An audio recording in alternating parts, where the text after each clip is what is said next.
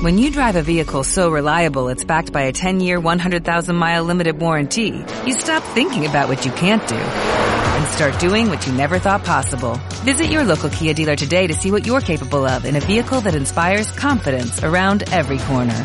Kia, movement that inspires. Call 800-333-4KIA for details. Always drive safely. Limited inventory available. Warranties include 10-year 100,000 mile powertrain and 5-year 60,000 mile basic. Warranties are limited. See retailer for details.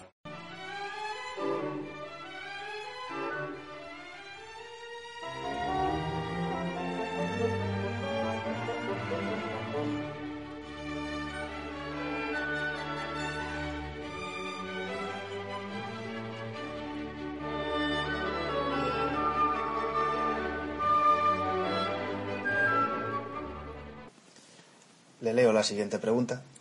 Me gustaría que don Antonio comentara un argumento que me han expuesto unos amigos que se declaran nacionalistas catalanes.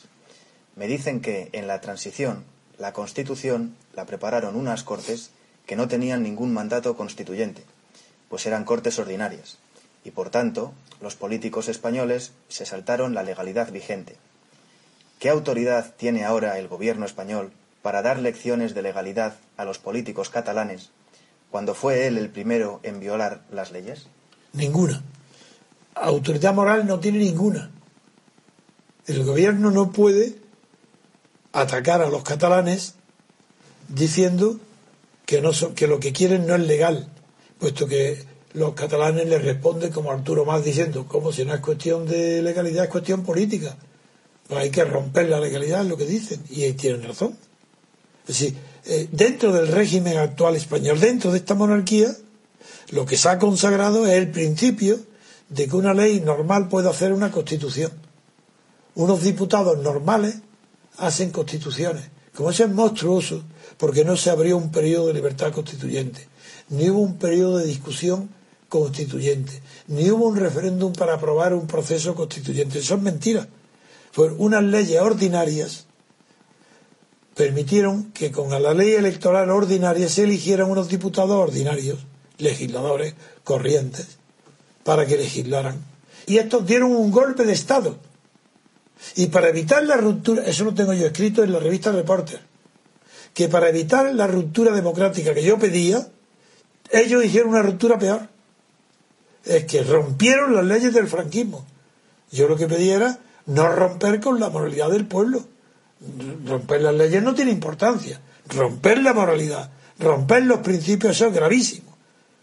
Bien, pues yo lo que pedía era ruptura democrática. Naturalmente, esa ruptura democrática tenía que ser sublevarse, revelarse, no observar las leyes franquistas. Bien, nadie me hizo caso. Santiago Carrillo y Felipe González, todos se embarcaron en el embudo de Suárez de pasar todos por el aro franquista. Todos se hicieron franquistas y votaron unos diputados con arreglo a la ley electoral de Franco. Y, empezaron en secreto a discutir una constitución. Figuraron un parlamento que discute en secreto una constitución. Nadie lo sabía. Nadie, salvo los siete o ocho que estaban en el ajo, que era Suárez, Gutiérrez Mellado y los designados por cada partido lo sabían los partidos, pero los diputados del Parlamento, el grueso, el 90%, no sabían que allí dentro se estaba preparando una constitución. No lo sabían. Antes, para esa preparación, Felipe González estaba en Moscú. Y Alfonso Guerra lo llama en presencia de Abril Martorell y de Gutiérrez Mellado, lo llama en un viaje, le llama para que, para que decidan el tema de la República. Porque claro, una opción monárquica y le llaman en secreto, eso tampoco, eso no lo saben las cortes. Y llaman, y Felipe González dice que por supuesto que aceptan, y le dice exactamente que por supuesto que aceptan la monarquía a cambio de no discutir la ley electoral. Ese fue el tema. A cambio de que no se introdujera, se modificara la ley electoral franquista y siguiera vigente la elección por listas de partido. A cambio de eso se renuncia, fue un teatro. Ellos que iban a renunciar si no tenían poder ninguno de renunciar. Solo renuncia algo el que tiene un poder de algo, sino de qué renuncia. Era, pero era verbal. Como el franquismo tenía tanto miedo que no conocía la clandestinidad ni la oposición, el franquismo tenía miedo, muchos miedos. Y uno de los miedos que, y uno de los miedos que tenía es este, el de la, las leyes electorales. Eh, entonces, en esta ley electoral tiene razón el, oyente que me pide esta aclaración. Los catalanes no tienen por qué, no, la autoridad, la autoridad, el gobierno español, ni la prensa española, entendiendo también dentro de española la catalana, eh, cuidado. Nadie tiene en España, siendo una autoridad pública o un medio de comunicación legal, autoridad moral para exigir a los independentistas catalanes que respeten las leyes españolas. en primer lugar, una imbecilidad, porque las leyes españolas no permiten la independencia de Cataluña. Lo que yo decirles, esto es imposible.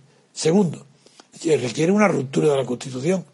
Pero es que los que hicieron esta Constitución rompieron con las leyes franquistas, porque ah, la Constitución rompía con el franquismo y, sin embargo, fue elaborada por diputados elegidos con arreglo a las leyes franquistas.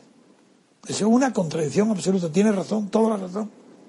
En esa época yo en el reporte denuncié que para evitar la ruptura moral y política del franquismo se hizo una ruptura de la legalidad franquista para elegir con listas abiertas a diputados a, cortes constituyentes sin saber nadie que era cortes constituyentes. Y para terminar digo que fue un periodista, lo he repetido muchas veces, llamado Pedro Altares, que dirigía Cuadernos para el Diálogo, que era creado por Ruiz Jiménez y para ayudar a la difusión de los ideales de las políticos de la democracia cristiana, fue él el que descubrió el asunto y lo publicó.